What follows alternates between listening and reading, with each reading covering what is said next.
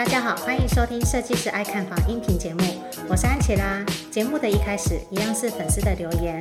这位是张凯先生，然后呢，他透过 Line@ 去分享说，谢谢安姐每每分享与人不同的资讯，让有需求的人了解更多买卖房屋的美感。也非常谢谢张凯。那，我们会继续邀请更多的专家以及来宾呢，来分享更多跟买房有关的知识。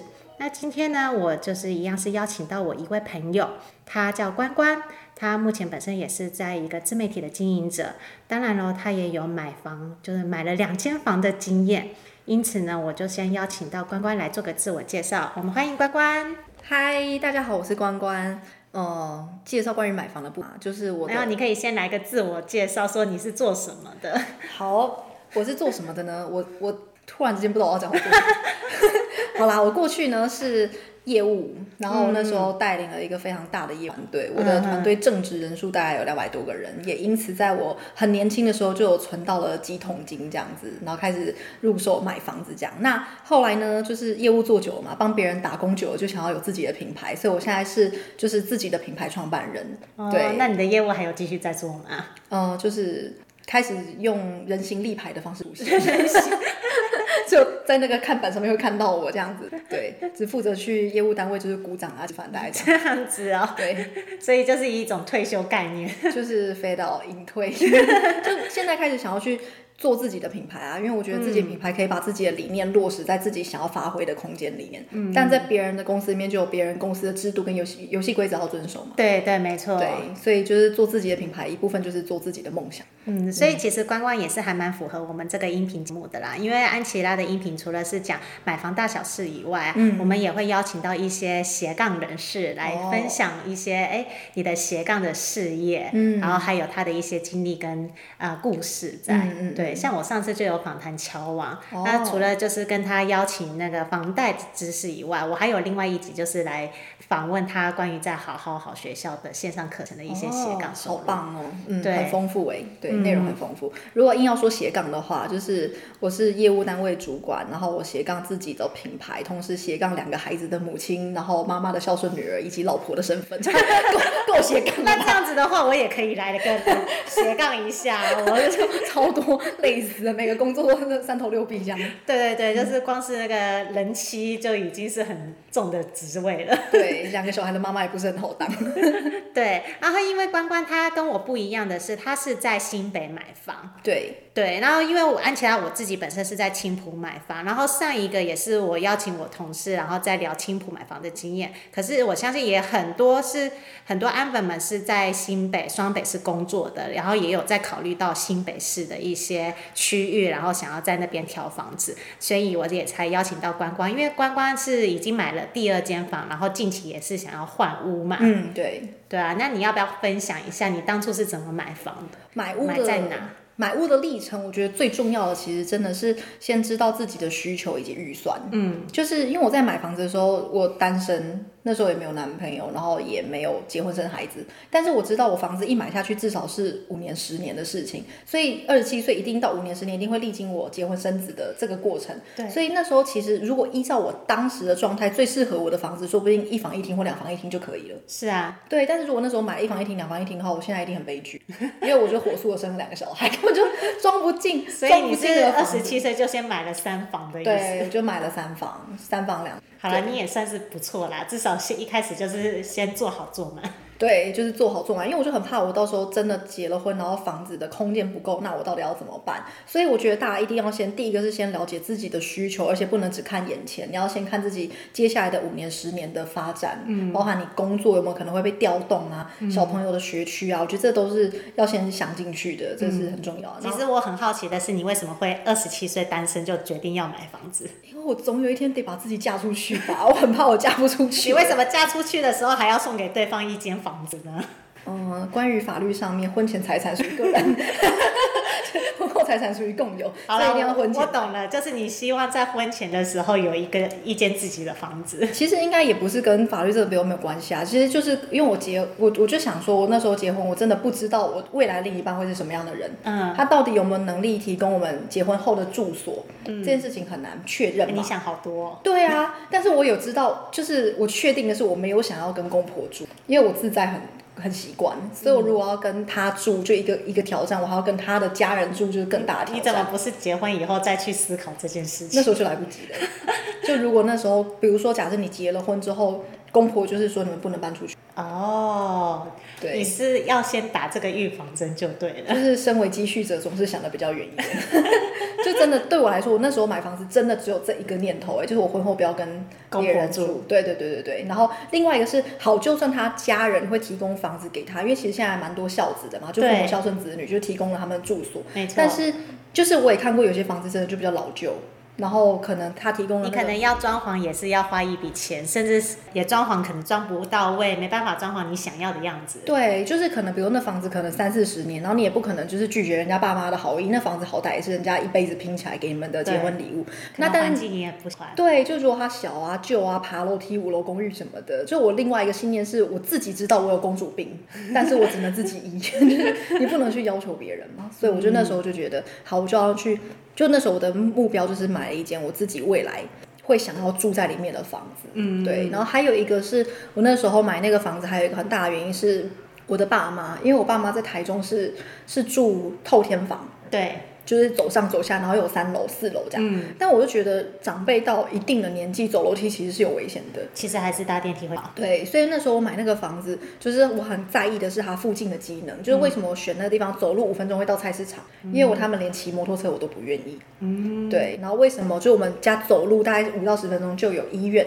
嗯、就是我觉得，哎，长辈他们可能就是看医生拿药。所以你买房的一部分也是为了家人所思考。就是几乎对，就那边的附近的周边，基本上就是我们家的正后方就是运动中心。哎，对了，我们刚刚聊了那么久，都不知道你是买在哪里？我买在三重。嗯，对，就是买在三重。我相信三重应该也是不少就是首购族会想要挑选的 target 啦。对，三重其实真的就是可能跟青浦最大的差别，就是那边的房子该有的都已经很明确了，生活机能都已经很足了。对，所以他很难买一个太未来的发展性，嗯，因为该有的东西前后左右都看得很清楚。对对，就该有的捷运啊、交通啊什么都有了，所以你起基本上你住在那边就是比较算是刚性需求啦。对，就已经很确认，就是你就是要这附近的这些东西。那所以刚提到就是在买房子的时候，你要先想到自己五年、十年的规划，然后入手之后你会在这里。先想象一下住的样子，然后再最重要就是预算，嗯、就是你要知道你的需求，回到你对比你的买房预算，你一定要知道，比如说这边的房价多少。对，比如说我那时候我的房子是一千八百八十万，嗯，那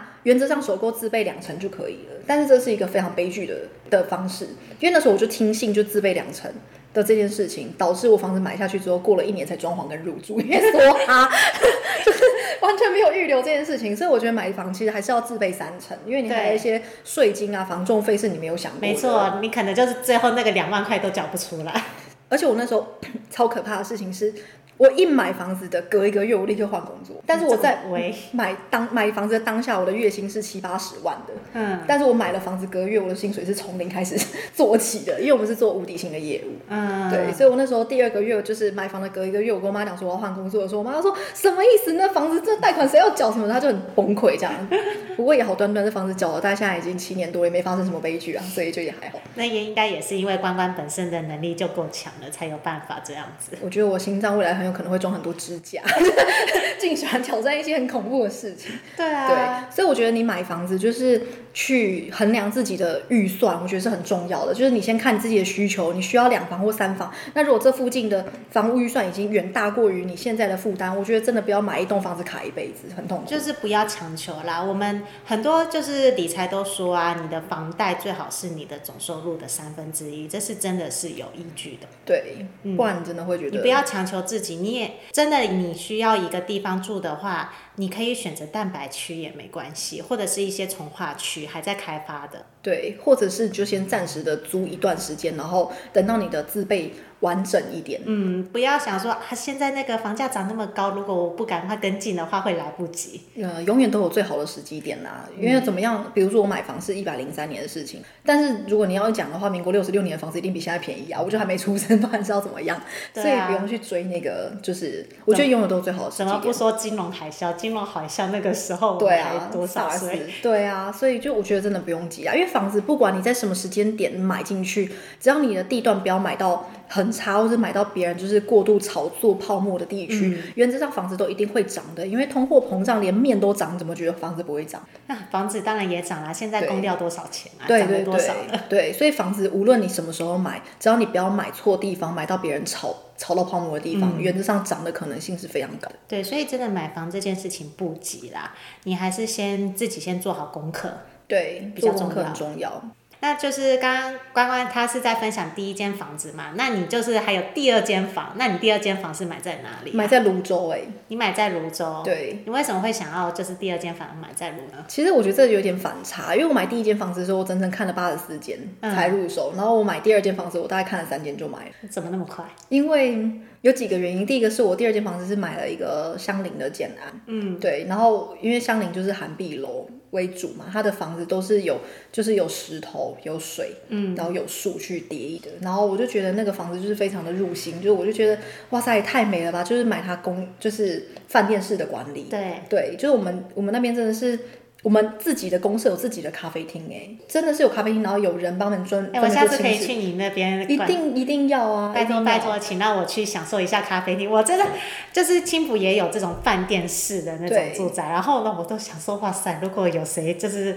在里面的话，我一定要当他好朋友。对，真的，而且我自从买了泸州那个房子之后，我就很少离开泸州，就是只要有朋友来，我都一定招待他在我们家咖啡厅吃饭，因为他不用在外面人挤人。然后最近 COVID-19 也严重，我觉得那边走来走去很危险，所以我都邀请别人来我们家，就是又有轻食啊，又有点心，又有饮料什么的。好好，那我们赶快先 booking 一下。好好，没问题，一定要来一下。然后就是买那间房子，第二个是它中间有一个很大的长廊跟绿地，嗯、就是因为我三重那个房子的正对面其实就是公园。对。但我那时候买公园的。设想也是我的小朋友可以在公园玩，嗯、但是后来我就发现小朋友在公园玩其实有点可怕，因为第一个旁边就是马路，对，就是你一个没看好，可能就捡个球什么就跑出去。还是说你的公园其实很小？蛮大的，我公园很大，公园很大。嗯、然后就是我觉得小朋友会乱跑。第二个是公园里面的闲杂人真的比较多。哦，对，对，就是流浪狗啊，然后流浪汉，对，流浪汉，然后甚至有些阿伯那边喝酒啊什么的，嗯、就我就觉得。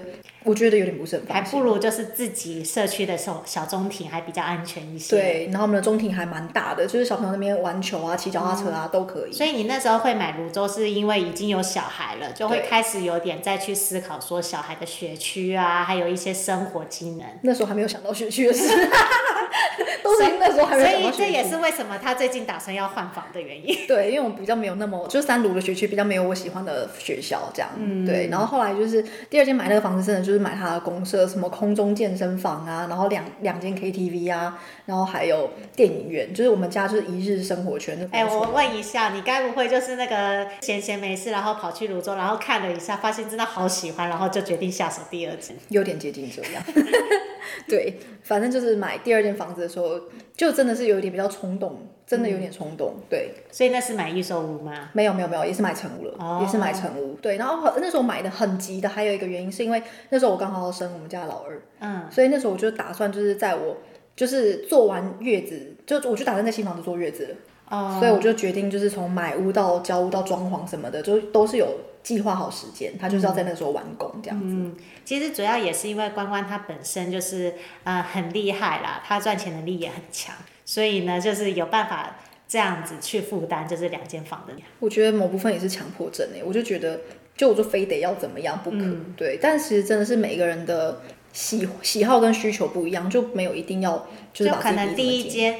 第一间的时候就可能是比较是为家人思考，第二间比较是为自己去思考，对，然后为小孩未来思考。然后现在第三间的话，那你会有打什么打算？第三间现在就是真的就完全看小朋友的学区，因为我儿子现在在算是候补几间私校的候补。嗯然后就看是补上哪里，就会以他上学的地方为主要的区域去看我想要的房子。嗯、然后还有就是未来我们家，因为我现在两个小孩，然后都是男生，然后我老公就心心念念想要再生个小女生，所以我就觉得，那我下一间房子一定要买到就是装得下这么多人的、啊，就起码要四十几平这样子的。我们家现在七十几坪装不下，我们家现在七十几平已经装不下了，真的已经装不下，是真的装不下，因为我们现在三房嘛，嗯，就是真的放不下来，小朋友东西真的太太多，超多的，哦，所以。我们会要到一百平，或者是我们会想要买，就是买一户租一户，啊，就是在同一个建安，然后同一个平面，嗯，就是比如说可能有些房子不是一层两户或三户嘛，我们可能会同时拥有两户，嗯，对，可能不一定会买两户，也可能买一户租一。对，我觉得这样空间对我们来说是比较比较够的，不然有点真的是很很痛苦哎。家里因为我真的很不喜欢家里东西多，嗯，对。所以就是现在你是以学区为重，所以呢也是要等到小孩确定是哪一个学区，然后你再去找那周围的房子。对，我可能会以我的学区为中心点，然后半径是十五分钟，嗯的这个距离去找房子。对，我相信应该很多新手爸妈也都会很在乎学区这件事情。你是怎么挑学区啊？迷信啊，哪里迷信哪里去，没有没有怎么挑。其实呃，应该说我对于小孩的课业没有到那么重视，嗯，就是读书读怎样，我觉得那有时候还是有一半是兴趣，因为我自己也是读书读的不太好的人，嗯、对，但是读书读不太不大好，但是赚钱赚的能力很强。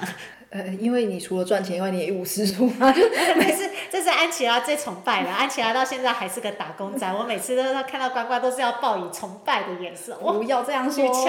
对，我都要找地洞钻进去的。对，就是我觉得，就我自己觉得学区我我会很重视他的功课或升学率，但是我很重视的是环境。就是因为小朋友，你他他今天离开你的视线之后，你真的不知道他跟谁相处，你不知道他是跟谁在对话，跟谁在交往。所以就是如果我我这我觉得有一个画面非常的惊惊恐到我哎，有一天我就去一个就是一个大楼在西门町那边，然后坐电梯的时候，我知道那个电那个大楼里面的某个楼层是那个汤姆熊的电动玩具馆。对。然后在电梯里面就进来两个小学生，大概看起来三四年级，然后其中一个小朋友就说。哎，我今天带两千块出来，你陪我打电动打一天。我妈说这两千给我打一天，不要不要回去吵，你可以陪我打电动打。然后我就觉得，那我的小孩会不会有一天被他这样子的同学邀请去陪他玩了一整天的电动？所以我就觉得，那这时候你又不知道从哪个角度去跟小朋友沟通，说玩电动玩一整天其实是不对的。嗯，那我只能尽可能的去找到好的学区，至少就这些家长们是。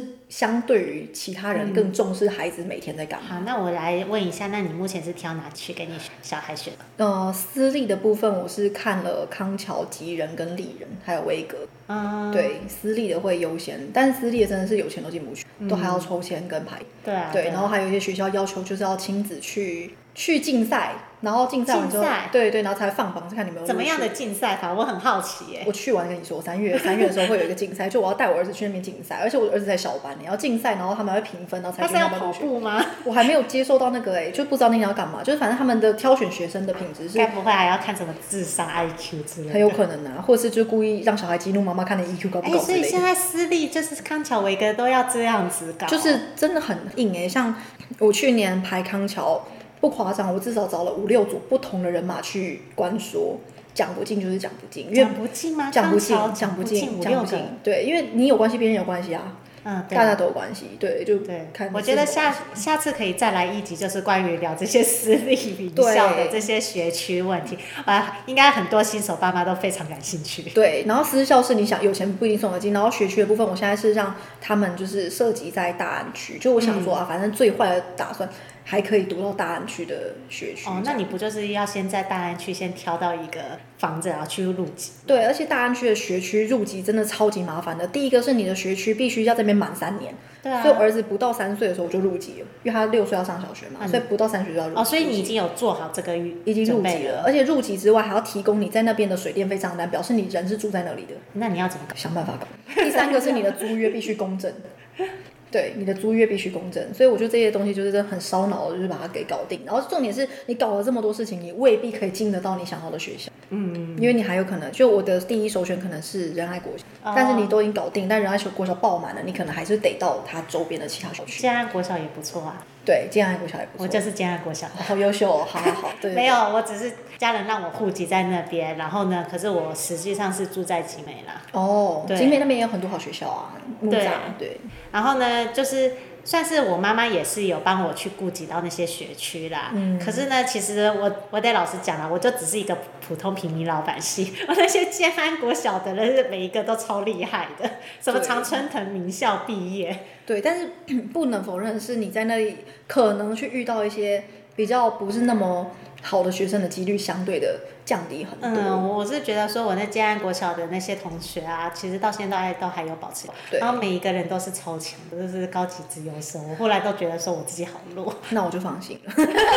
学区设的好设满，对啊，但是就因为这样，就是就是因为我房子一开始没有想到学区的问题，所以后来我就是搞定学区也真的是费了九牛二虎之力，嗯，真的是很很麻烦的。对，我青梅竹马还台大毕业的，哇，好优秀哦，这个适合让老公知道吗？没有，我老公也台科大不错不错，哦，也蛮厉害，对，也蛮厉害的。嗯，对，像我是什么台科大、台大跟我都很远，我就逢甲大学，就是私校夜市大学旁边就有很多吃。啊，没有没有，你现在已经可以开始帮小孩规划大安区的学区，本身就已经是很了不起的事情了。对对，努力努力努力。我们今我们这一集 podcast 的主题就是挑选学区。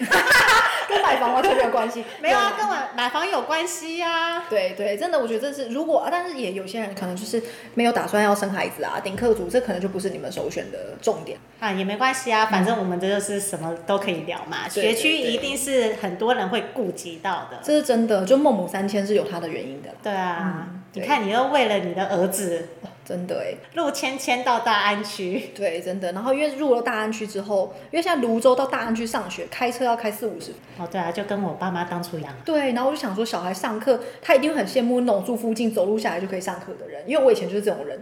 我以前读私，我以前读私小，上学就是这么远，然后我每天都六点半。然后你的小孩还会还会意识到说，哎，他们有那个阿姨或玛丽啊，在帮他煎蛋煮饭。对呀、啊，对，真的真的。呃，我我哎，我跟你说，我以前读私校的时候，我有个高中同学，然后我们那时候高二上游泳课，然后上完之后，同学对我提出一个超级莫名其妙的要求，说你可以帮我穿袜子吗？我不会穿袜子。我说我早上都怎么出门的？阿姨帮我穿，超可怕的。他是住在七期吗？就是他们家是知名建商的二代哦，对，就我觉得那我儿子三岁我就让他练习穿袜子，我很害怕，就是他以后不会穿袜子，没有那个生活技能，对，但也不也不需要，因为他们就是都是对啊，一定是可以被家人照顾的很好。哎、欸，所以你看啊，小小孩三岁就已经在开始规划学了，真的很多人都是在比快的哎。对啊，不然你真的没有涉及三年你是进不去的。嗯嗯，就我们家大老大其实有点压线，我都有点担心，老二可能就会比较稳定。哦，嗯、了解。很迟才。才才做，所以你现在换房的话，就是你现在有选定哪几个区域了吗？就是先看他排进哪一个学校，然后就以那个学校为中心，然后可能就是半径是十五分钟，周遭去找新的房子。嗯、对，好啦，其实如果说到汤桥维格那些地方的话，就是也就是那几个区域跑不掉了。对对，可是那也应该都还颇贵的，我记得。但是就是有一个新的观念，其实真的是可以以租代买啦，因为呃，除非是他读私校，就是一路到上面到高中，可能都不会换房了。嗯，对。但如果中途我就是神经大丢，我就又要给他换换学校的话，我就会有点麻烦。嗯，所以我可能会等到他入学，然后看观察一阵子，就是看这个小朋友跟这个学校契合的程度，然后我再决定买房的这件事情。毕竟它叫不动产嘛，就是也不能要动就动啊。嗯，所以我觉得我可能就是。年轻的时候比较冲动，我现在可能会观察一下。不过其实这也是关关他的资产配置有配置好啦，嗯、因为呢，他本身已经有两个房产了嘛，嗯、所以他是有本钱去做以租代买这件事情。对，你甚至那两个房子一个卖掉，另外一个出租给别人，你都还是有办法。应该是说有余力去住在第三间房子。对对，的确就是这样。嗯，其其实我现在就是买了两间房子，还租了一间。还租了因为泸州我们那个房子真的太小，我自己觉得太挤了，所以我就在我们家走路五分钟地方又租了一间，嗯、就是我们生活空间才会觉得本钱雄厚。不是，是我我是我是真心的觉得，如果你未来要买，就是生孩子的话，你的空间真的要够大。因为如果我们家，嗯、因为我我自己是觉得两个人夫妻工作其实都蛮累的。对。然后如果你们家。房子又小，回来小孩又吵，然后没有一个自己属于自己可以扛档的地方，其实家里真的是吵不完哎。要有一个大家都可以安静 take break 的地方，不然你的小朋友真的是，如果你下班很烦，然后今天可能上班又不是很顺心，然后小孩回来你又不能控制他吵不吵的时候，对，我觉得这以后我应该过几年以后，然后。可能可以跟那个关关聊很多，对，真的。如果真的有小孩了以后，应该就是小孩话题聊不完的。对啊，而且我遇到蛮多夫妻都是分房睡的原因，是因为小朋友半夜会哭，然后主要工作者可能不能被打扰。哦、主要工作者就是像老公啊先生啊，那他就是先睡觉，好好睡，明天才有办法精神去上班。对对，不然真的是一定会影多多少少影响夫妻感情，因为人睡不饱，脾气就不好。对对对，对我觉得这个也蛮重要。所以如果我们未来是要生孩子的话，这些也都要理。你的房间数够不够？嗯，对这是很重要的。嗯，对，因为很多就是小资族、首购族啊，他可能一开始就想说啊，那我就买个两房就好了，嗯、然后另外一间当做客房，嗯，或者是小孩房。对。可是殊不知，可能就是你只有两个房子，远远不够。对。搞不好一个小孩就是会弄得人仰马乱了。直接就是塞满你们家全部的空间呐、啊！我那时候就是。婴儿床进来我房间之后，完全就是动弹不得哎。嗯，我觉得婴儿床这件事情很重要，就是很多呃建案啊，它在规划格局的时候，为了要让总价很低，所以呢，它的里面的室内坪数也是很小的。对，我相信你也有看过那种房子。对，就是一个房间摆进一个双人床，再加一个衣柜之后，大概差不多了。一个么字形走道。嗯。然后如果你那么字形走道又要放一个婴儿床。那当场就是两个人只能抱在床上滚啊，不然你要怎么去？没有，你只能够越攀爬在那个床上。对啊，真的就是完全动弹不得，所以你会发现你们两个整天最多的交流就讲两个结果，结果可以结果吗？对，好挤哦，好烦哦。对啊，真的，我觉得买房子真的。我觉得应该不会所有人都是铁了心说啊，我就是终身不想生不想生小孩啦，那、嗯、总是会有意外。对，所以呢，我们总是要为自己的未来去做一些预备。嗯，对。然后我觉得还有一个，其实最近也就是有一个体悟，其实是就是老人照护的问题，因为我的阿妈上礼拜刚好跌倒，嗯，然后我阿嬷。跌倒就是摔到脊椎，对，然后他原本是很能够自己上下床的，然后但是他摔到脊椎之后有微裂开，他上下床就变得有剧痛，嗯，那就变成了他晚上，那他有三秒要睡觉的习惯，然后他起床就变成他不方便之后呢，他就很常尿床。哦，oh, 然后就造成我们家人、就是、就变成还是需要老人照护这一块了。对，可能也会需要一个玛利亚的房间。对，这是真的，就是你们家需要有一个就是呃照顾者的房间，或者是像我阿妈原本，因为她身体是很硬朗，她七十几岁，然后本来她的房间是在三楼。对对，但她现在是根本就不可能走三楼了。嗯，但是我们一楼却没有一个空间给她，所以就会变成最近才紧急的在。一楼硬是要隔出一个房间，就赶快做装潢。对，赶快做装潢。但其实事实上，我觉得那也还好，是我们那时候的房子的一楼空间还算有大，还算 OK，就是可能把书房给拆了，对、嗯，就可以变成就是卫浴有卫浴的房间。嗯、但是如果这件事情你是这个，就像是我讲的，如果你预想的是你现在买了这个房子，然后你的父母亲现在可能是五十六十岁，嗯，但你在这里住十五年之后，可能是七八十岁，对，对，我觉得这件事情我的话，我也会去。多响应，嗯，对，所以就是呃，这边关关也是很提醒大家说，你住房的时候，你一定要考虑到你的家族成员，对，对，就是老人跟小孩都要顾虑的，顾虑的点不一样，对，其实不管如何，就是空间你一定要做主，想远一点，想远一些，对，不要为了那个低总价想说好入手，对啊，而且我觉得还有一个提醒是，因为比如说像。假设你的父母在七八十岁的时候，那你肯定是我妈妈这个年纪，自己五六十岁，嗯，然后小孩子可能刚出社会，也没有那么好的能力可以去奉养你，对，那你自己的钱就是要留着留作退休，嗯，那如果这时候你的爸妈七八十岁又出了一个 trouble，那你的钱来，对，这就是所有三明治的困扰，对三明治族的困扰，对对对对对，所以我觉得就是人生真的是。所有的意外都是来自于没有计划，因为没有人想要计划发生意外嘛。对对，所以我觉得你你能够多计划一点东西，就可以少一些意外，这是事实。嗯，所以我就觉得，就我有一点搞搞超环，但是也是因为这样，我觉得我的人生路都不会说遇到这是太一一定还是我意想不到的意外，但是可以把你想到的都先尽量避免。嗯，嗯其实我觉得你这样子也算是蛮稳健的啊。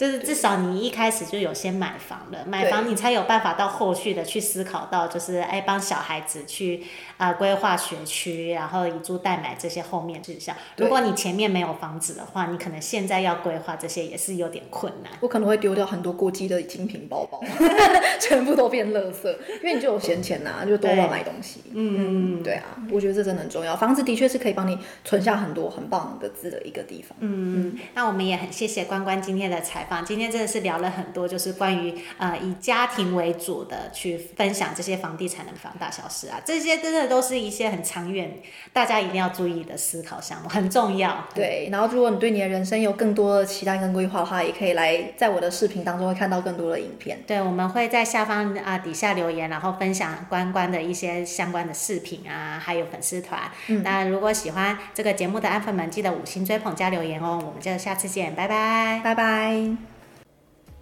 那本集的分享就到这里喽。想要再了解更多的，欢迎请 Google 上网搜寻安琪拉的赏屋装潢小天地。再重复一次，安琪拉的赏屋装潢小天地。有兴趣的话，也可以加入我的拉 A，跟我交流，一对一交流，我都很愿意。谢谢你今天的收听，我们下次见，拜拜。